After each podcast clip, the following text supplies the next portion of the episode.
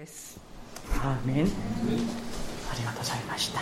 皆さん改めておはようございます。今日も礼拝にようこそいらっしゃいました。もう7月です。一日一日が本当に早いなとそういうふうに思うところであります。皆さんは、えーと、毎日毎日の暮らしの中で、えー、これは必ず私は毎日やっている。ということはもしないでしょうか。まあ人それぞれですね。何かのルーティン、まあ、習慣があるかもしれないと思うんですね。例えばある人は毎日ブラックコーヒーを飲まなければならない。ある人は毎朝もう朝食はしなくても新聞をねあの見なければならないとか。あるいは毎朝散歩をしないといけないとかね、うん。まあ、みんないい習慣かもしれないと思います。そこで私たちは御国の民として神の国の民として父なる神様と深い交わりを持つために毎日毎日の清い習慣をもっと深くしっかりとしていきたいと思います。今年はですねこのコロナのコロナとの戦いでもう半年がね過ぎてしまいました。個人的にもあるいは家庭的にも教会的にもですね特別なことはあのできなかったでしょうね。そんなことがたくさんありました。実は私もあの去年行かせていただいたフィリピンのですねそこの聖書、まあ、青年の収容会が今年もあの5月末にあの開く予定でしたけれどもで私もあのまたもう一度招かれてですねあの行けるかなと思った気やもうあのこのコロナでですねもうそのあの行事もキャンセル、まあ、表記も飛んでないのでですね当然私も行けなくなってあのしまったんですけれどもこのようにですね教会もあの人をあの呼んで、ね、伝道集会を開くこともできない。特別なことはできないかもしれませんが今日のようにですね誠実礼拝を守ることあるいは水曜祈祷会あるいは蒼天祈祷会あるいはお家で毎日毎日御言葉と祈りのこの清い習慣を経験な時間をじっくりと真面目にねやっていきたいなとそういうふうに願っております。こんな時にですね、えー、やれないことがたくさんあるということは何かをやれないからその分時間がある意味であるということなんですよ。まあ余るわけではありませんがあるという取れるということなんですね。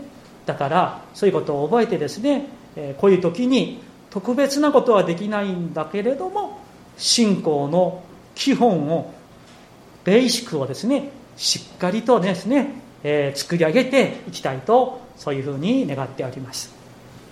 今日はイエス様の例え話私たちへの問いかけ6回目です。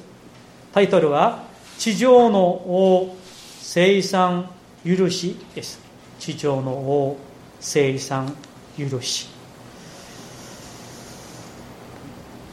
今日の例えが始まる前にですねイエス様がこの話をなさった背景理由があったんですよ。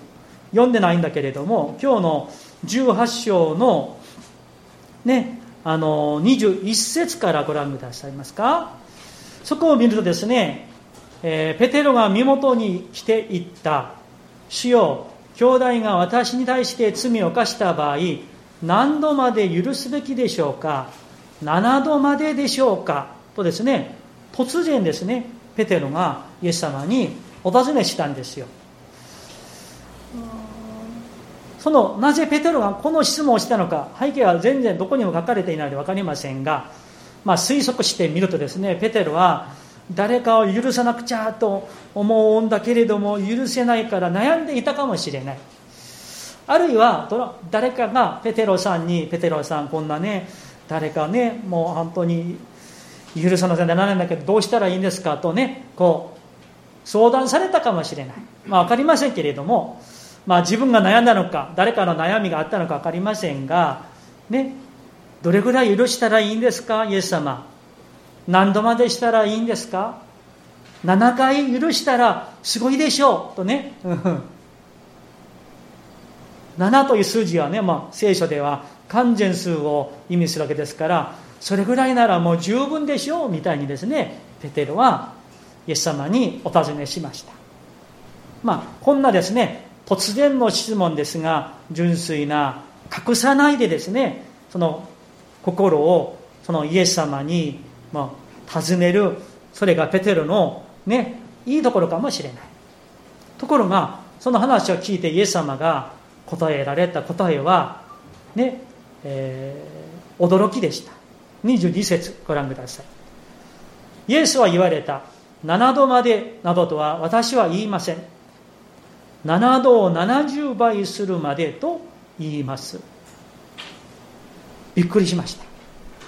ペテロはね7回ぐらいだったらもう人間としてすごいでしょうとね思っていたのでしょう。しかしイエス様は7回を70倍しなさい、ね、つまりもう完全に許し切ってくださいね。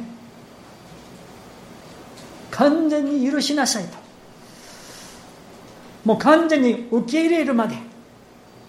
そのことを全部もう忘れるまで許しなさい。という話をしてそしてその後今日ね朗読していただいたこの例えをイエス様が話されたわけなんです。だからその背景背後にはですねこの「許し」というテーマが、ね、あるわけなんですね。今日の例えは神の国の民として許しということ。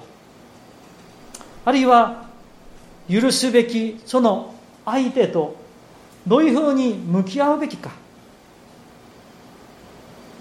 どのような生き方がね天国の市民としての生き方なのかイエス様が教えてくださいました。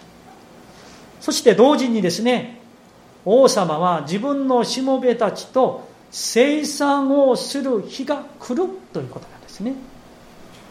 ですからこれはイエス様の再臨を同時に教えている御言葉でもあります。さあこの背景を心の中に皆さん描きながら今日の例えを見ていきましょう。23節ご覧ください。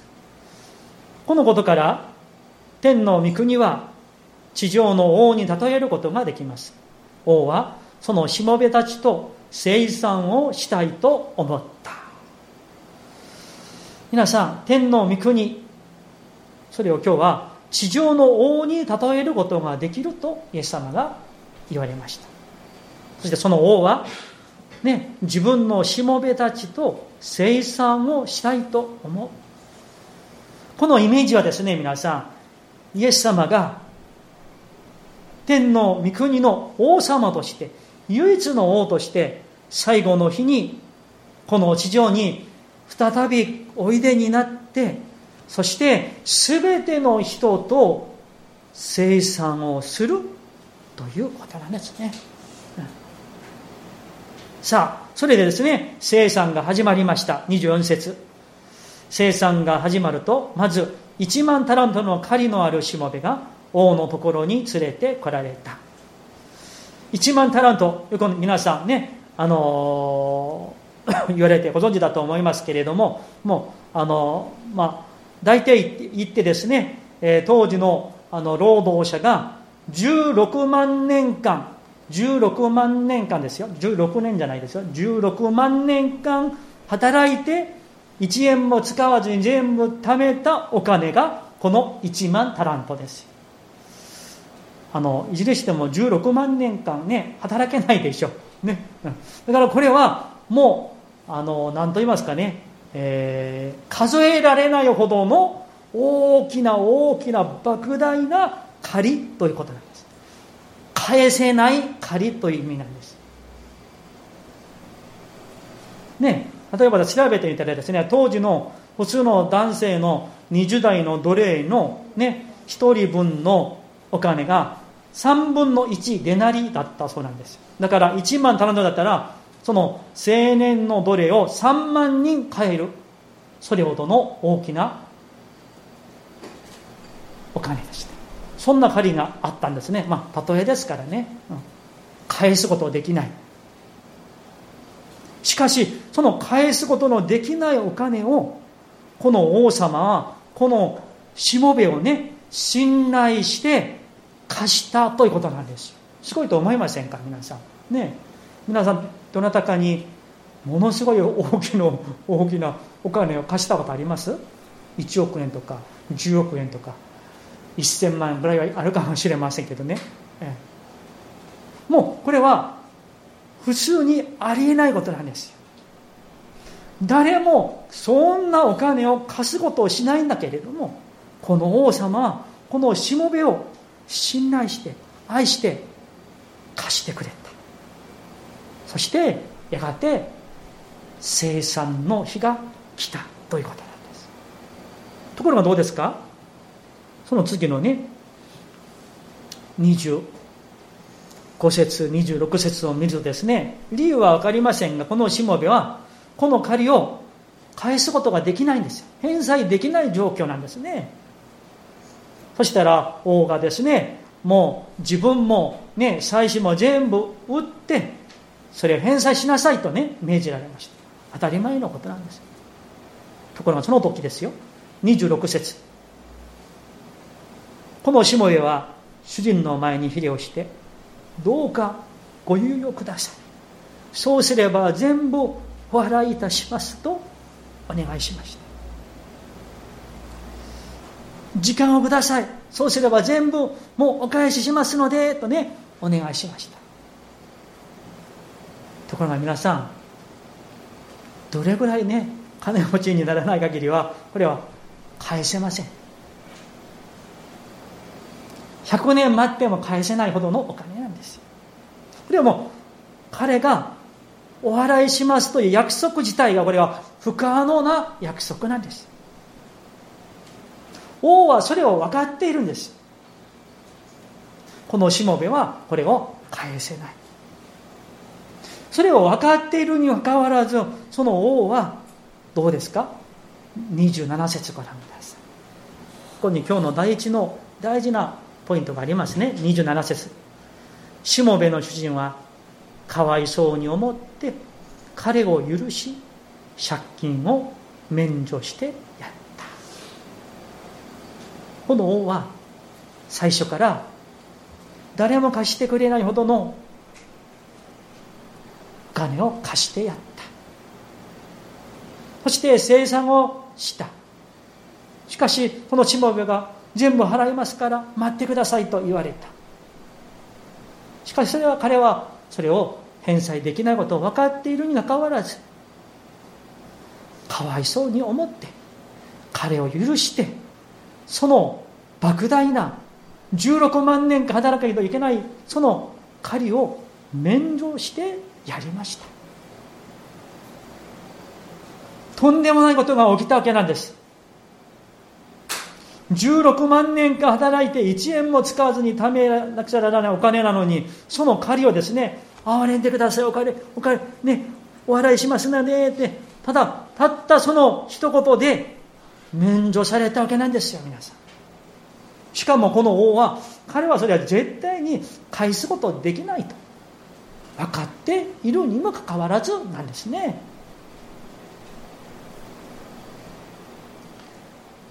もらえない許しを免除をもらったわけなんです。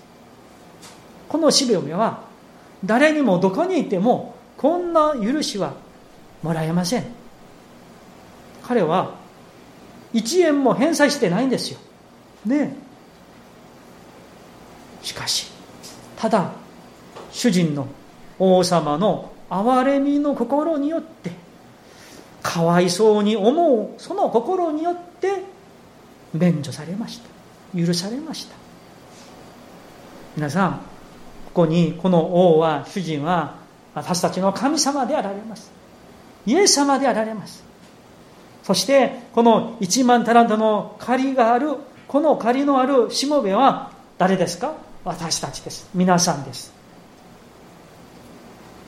実は私たちは神様に我々の罪の代価として自分の命をイエス様に神様に捧げなければならなかったんですその借りのあるものだったんですよ私たちは。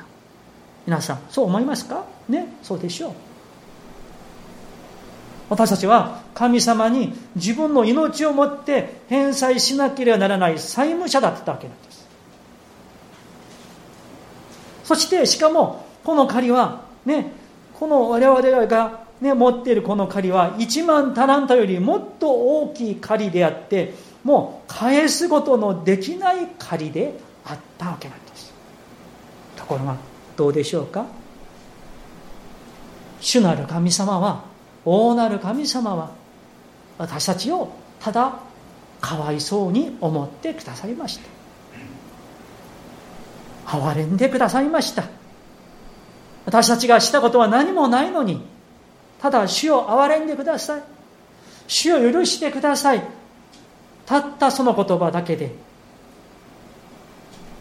まるで16万年間のようなあの狩りのような私たちの罪を傲慢をあるいは不信仰を心の罪を全てを主は免除してくださったんですね。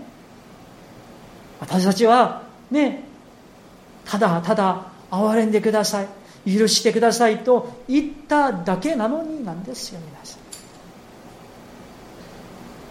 そしてあの王はですねこのしもべは絶対に返せないと分かっているにもかかわらず許して免除してくださったように神様も同じなんですね。私たちがですね主を許してください。もう清くきます。全てお捧げします。御言葉にもう絶対に従いますと約束をするんだけれども私たちはその約束を全くね全てを守ることができないことしないこと神様は知っておられますね。にもかかわらず神様はかわいそうに思ってくださった。憐れんでくださった。罪を免除してくださった。狩りのあるものから自由のものにしてくださったんですね。なんという大きな恵みなんでしょうか。皆さん。ですからこの1万タランドの狩りのあるこのしもべはこれからどんなふうにね生きていけばいいんでしょうか。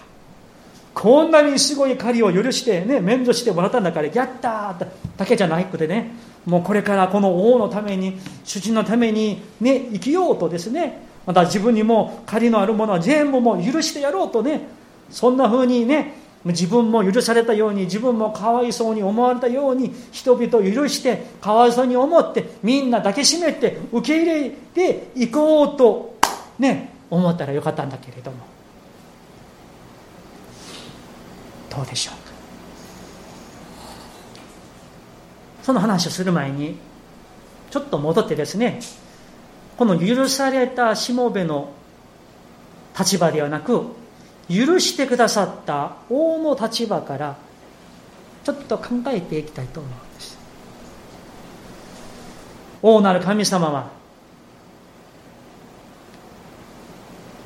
そのしもべが返すことできないことを分かっているにかかわらずなぜかわいそうに思って許して免除してくれたんでしょうか。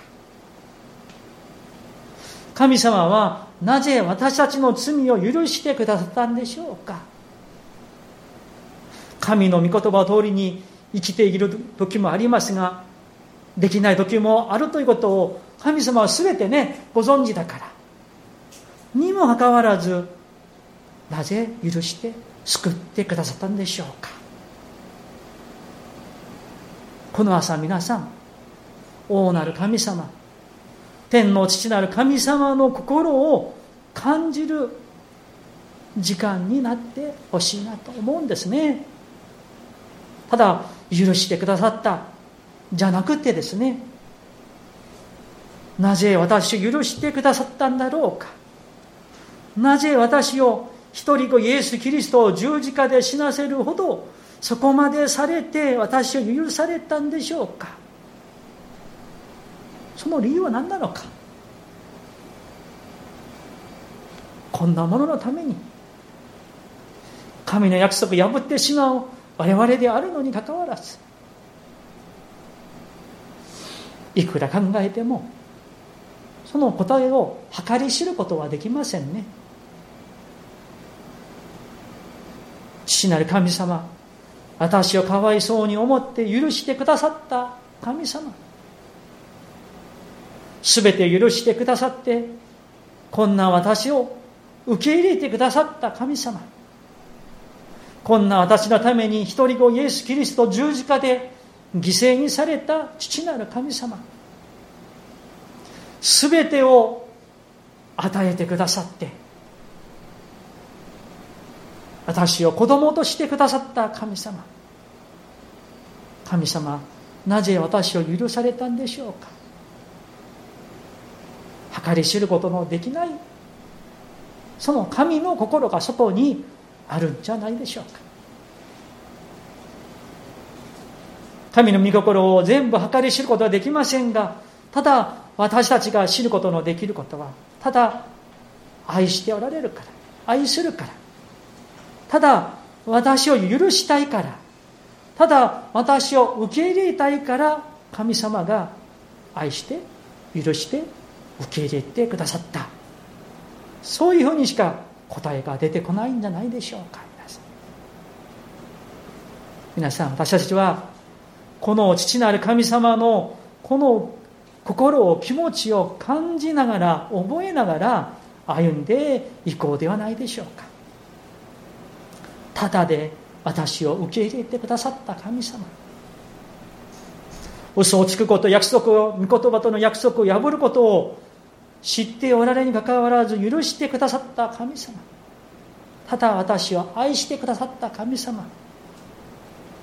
その神様が皆さんこの朝私たちにこの王様のように私がこんなにもあなたを愛したんだから。あなたを許したんだから受け入れたんだからこれからもあなたは許して愛して受け入れて憐れむ人になってほしいと語っておられる主の心を覚えて感じてそして歩んでいきたいと願っております。例え話に戻りましてところが問題がその後起きてしまいました。この10、ね、1万タラントの狩りを免除されたしもべはですねそこから出てですね町でですね自分に100でなりの狩りのある仲間に出会いました。自分はですねたった今もう1万タラントを免除されたんだからね気前よくですねまあお前100でなりぐらいもうもういいよもうねもうないことにしようね。うん。またお金が必要かそれぐらいにしたらよかったのにもね。どうでしょうか。自分は16万年間の賃金を許されたのにたった100日ぐらいの賃金のねその分の狩りのある仲間をどうしたんでしょうか。28節ご覧ください。ところがそのしもべは出ていくと同じしもべ仲間で彼から100デナリの狩りのある者に出会った。彼はその人を捕まえ首を絞めて借金を返せと言った。もう首まで絞めてですね返せってですね。そしたら先の自分と同じくこの同僚がですねもう少し待ってくれ。そうしたら返すからと。全く自分と同じだったんですよ、ね、先も自分同じく言ったんじゃないですか。王様にね、うん、で頼んだんですよ。そしたら自分もねかわいそうに思って許してやったらよかったのに。免除してやったらよかったのに。このしもべはそうしなかった。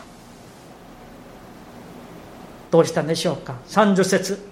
しかし彼は承知せず連れて行って借金を返すまで牢に投げ入れた。最悪ですね。こんな悪いしもべがあるんでしょうか？自分はですねもう返せない相当な莫大な借りをね免除してもらったのにたった100でなりを借りのある。しかも自分の同僚仲間なんですよ。ね？うん。牢にも投げ込んでしまった。ところが皆さんこの1万タラントの借りを免除されたしもべはもしかしたら私たちかもしれませんよ。到底返せない借りを免除されたにもかかわらずかわいそうに思って許されたにもかかわらずただで主に受け入れられたにもかかわらず私たちは時には許しがない。憐れみがない。慈しみがない。こういしもべの様子の中に私たちの様子が見えてくるかもしれません。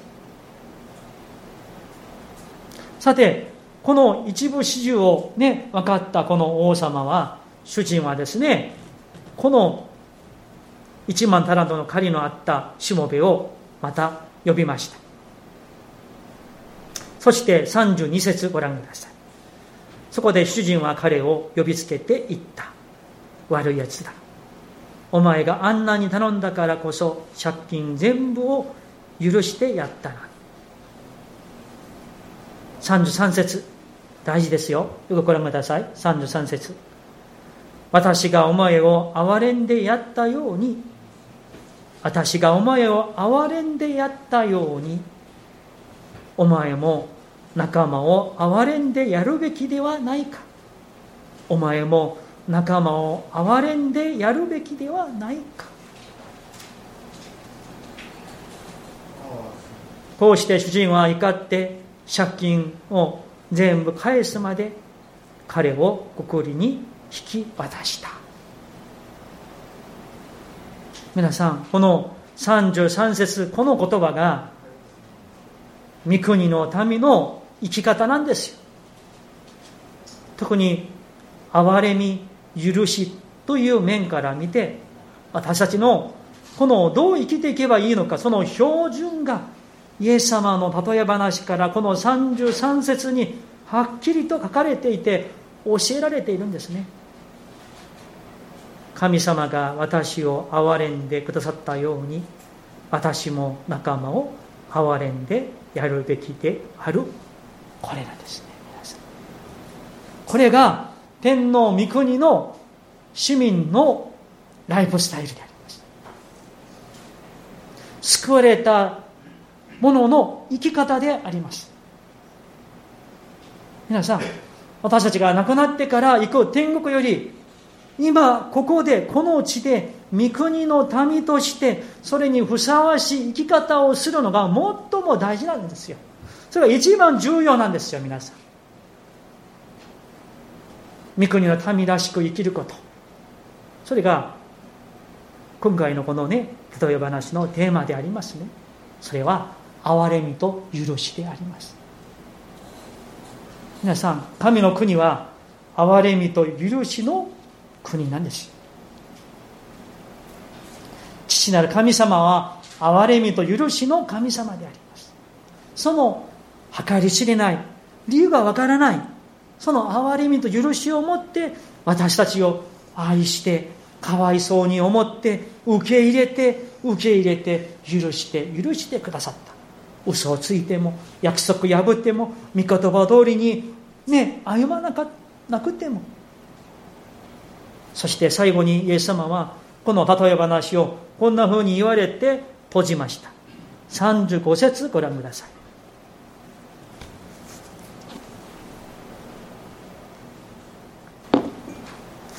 35節。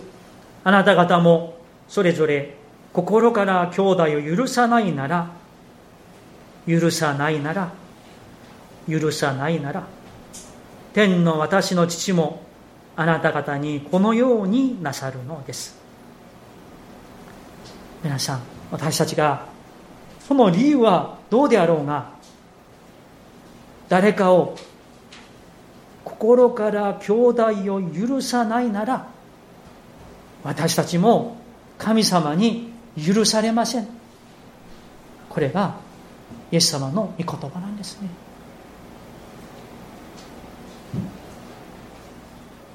この王様が怒って同僚許さなかったしもべをこの牢に投げ込ま投げ入れたように終わりの日に父なる神様が心から兄弟を許さない私たち。もしもですよ。もしも許さない。憐れまない。かわいそうに思わない。受け入れない。排斥する。悪口をする。憎む。恨む。そしる。妬む。嫉妬をする。みたいな。それを悪いと思わない罪と思わない悔い改めないならばその人は決して許されません。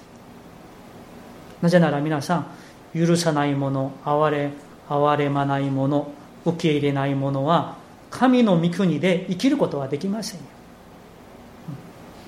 この偽りと汚れた心で神の御国に入ることができるんでしょうか？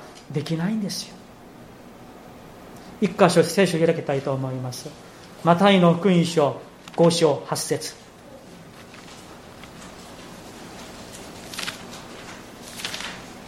同じマタイの福音書5章8節です。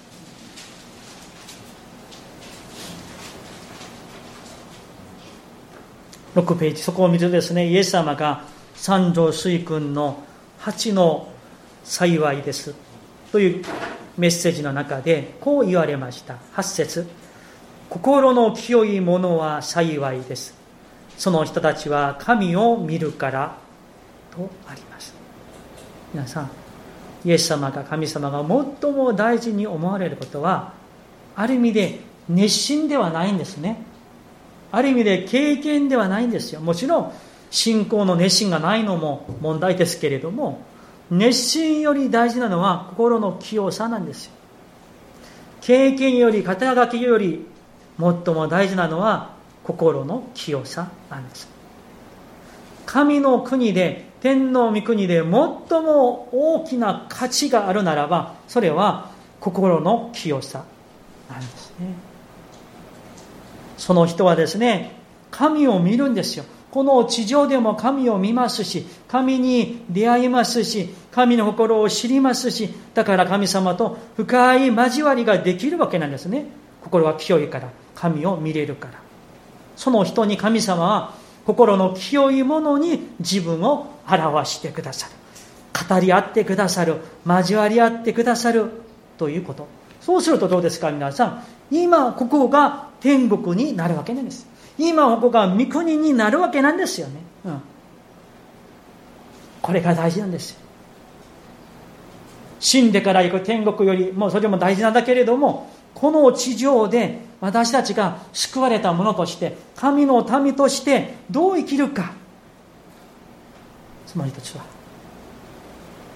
こんなに許していただいた神の心を知って感謝して熱心より奉仕歴より自分の心の清さを持って神と交わりそして清く生きることであり願わくは今私たちが住んでいる今ここ家庭教会この国が神の臨在に満ち溢れ神の国の民らしく生きる我々でありたいと。そういう歩みがありますように心からお祈り申し上げます。お祈りしましょう。